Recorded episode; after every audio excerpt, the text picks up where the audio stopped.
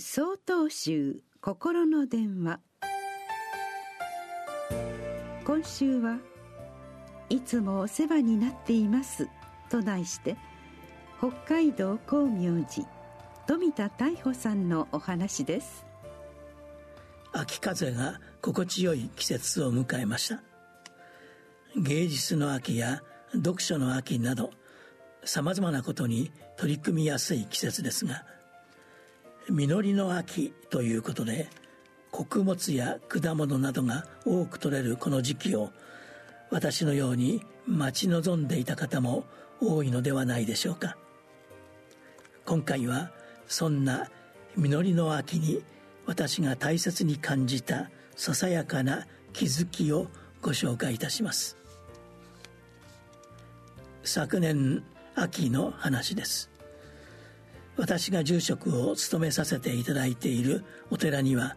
農業を営んでいるお檀家様が多くおられそのお檀家様の一人から「いつもお世話になっています」と取れたての野菜とお米をたくさん頂戴いたしました。そればかりかその時少し体調を崩していた私に顔色が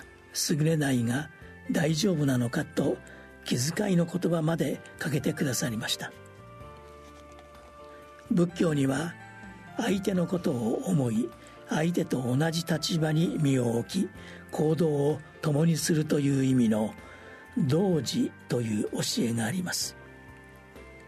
常に他者との関わり合いの中に自分が生きていること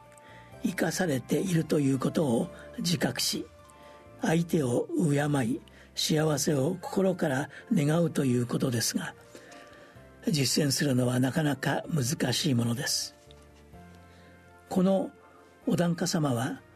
お寺に来るといつも気さくに話しかけてくださります。